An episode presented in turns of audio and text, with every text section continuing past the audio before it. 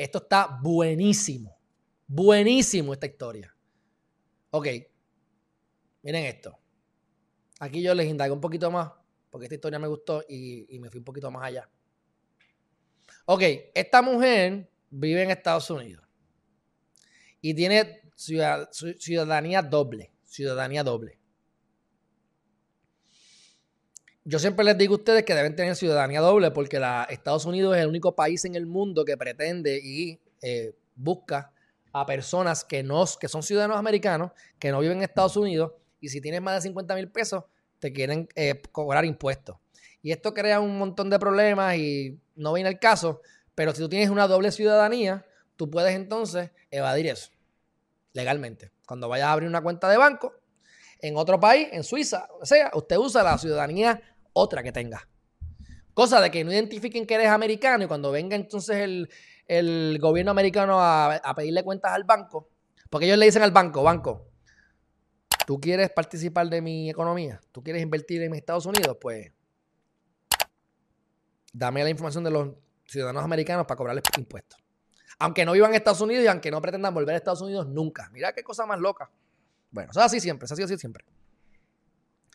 Y hay bancos que dicen, a mí no yo prefiero no estar en tu, eh, en tu mercado de Estados Unidos, pero cuidar mis inversionistas que son ricos y pueden ser narcotraficantes. Y, o sea, que, en Suiza no te ponen el nombre, te ponen el código de la, cuenta. Para que, por eso es que se va de mucho, mucho dinero y mucho lavado de dinero en las Islas Caimán, en Suiza. En las Islas Caimán, por ejemplo, tú puedes ir a Panamá y tú puedes comprar una corporación que tenga 40 años de vigencia.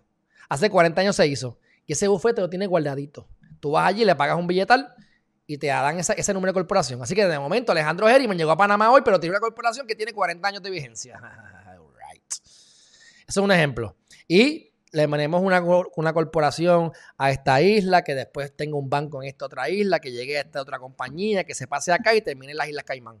Y ese tracto es bien difícil de poderlo eh, encontrar. Así que se lava dinero y demás. Pero bueno, eh, dicho eso, de la doble ciudadanía, pues esta muchacha casualmente va, eh, vive en un sitio donde vive a 10 minutos de este tipo, de este don. Y este don va a Kenya porque tiene este, este hogar de niños. Pero el tipo viola a los niños. Los viola. Y uno es inocente que se puede dar lo contrario, pero está preso. Se probó que fue él. Y no porque lo probó la, la fiscalía. Él lo admitió.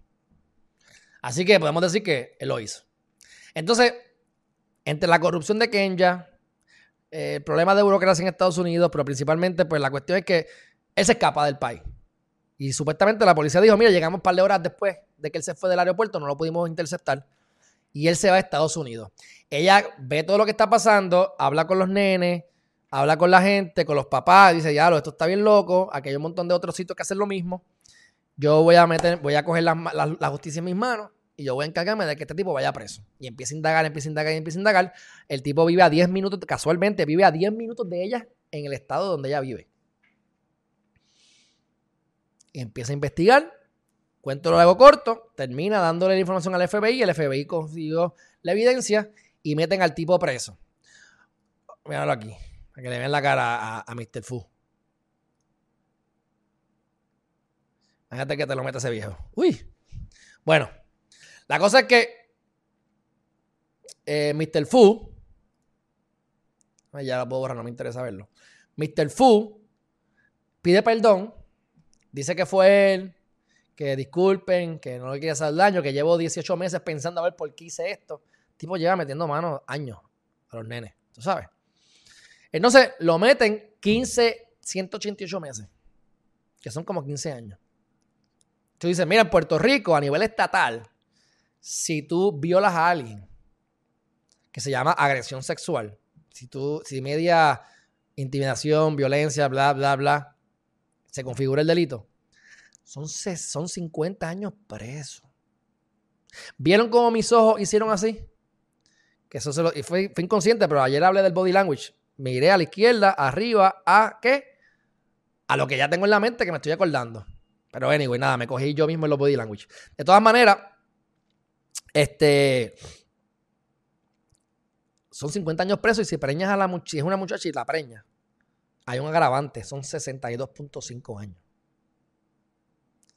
Porque a este cabrón le dan 15 años, no sé. Pero la excusa fue la siguiente.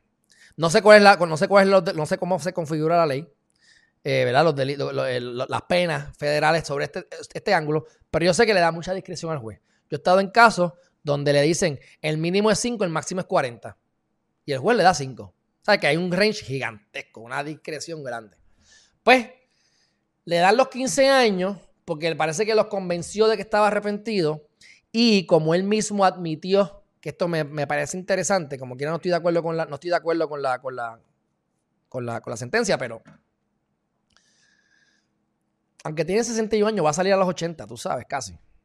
Y lo a probable que se suiciden en la cárcel. Pero bueno, sabe que con la sábana o con la correa, con alguna vaina de esa. O allí mismo los mismos presos le den para abajo, bien duro. La cosa es que al él, al él testificar, admitir, admitir la culpa y decir yo lo hice, eso hizo que las víctimas no tuviesen que testificar. Y eso sí es un, y eso sí es un problema, porque ese es el problema de, de las personas que, que, fomentan que estas cosas no se den, porque sí, si la víctima fue víctima de verdad, se revictimiza, porque tiene que acordarse de todas esas barbaridades y decirlo en público y testificarlo y vivir todo eso de nuevo. Así que sí es horrible. Al él, eh, al, leer, al él admitir eso, pues esas muchachas o muchachos, los niños, jóvenes, no tuvieron que testificar y le dieron de, de lo más bajito de la sentencia. Ahí lo dejo. Pero aquí esta muchacha, pues la felicito por haber hecho su trabajo. Digo, no su trabajo, por haber hecho lo que hizo. Y dice Yetivet, Yetiv.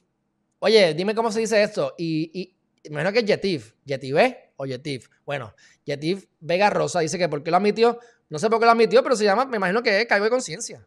Aparte de que me imagino que este caso se lo montaron bien chévere. No había forma de escaparse. Y ya lo estaban buscando porque él se fue de Kenya porque ya lo habían confrontado en Kenya. Mira, tú, violador, bla, bla, bla. Y entonces el tipo termina yéndose y no lo llegan a meter preso. Por las razones que sean. Entonces los comentarios de los de Kenya son, no sabemos cómo vamos ahora a aceptar que otro white man, otro hombre blanco le vamos a dar a nuestros hijos. O sea que ahora es el hombre blanco. Y somos los racistas nosotros. Whatever. Este, eh, ese, es un, fucking fucked up guy. Sea negro, azul o blanco. ¿Ok? Pero ahora white man. White man es malo. Pero está bien, whatever. Buen, buen trabajo y, y me gustó esta historia.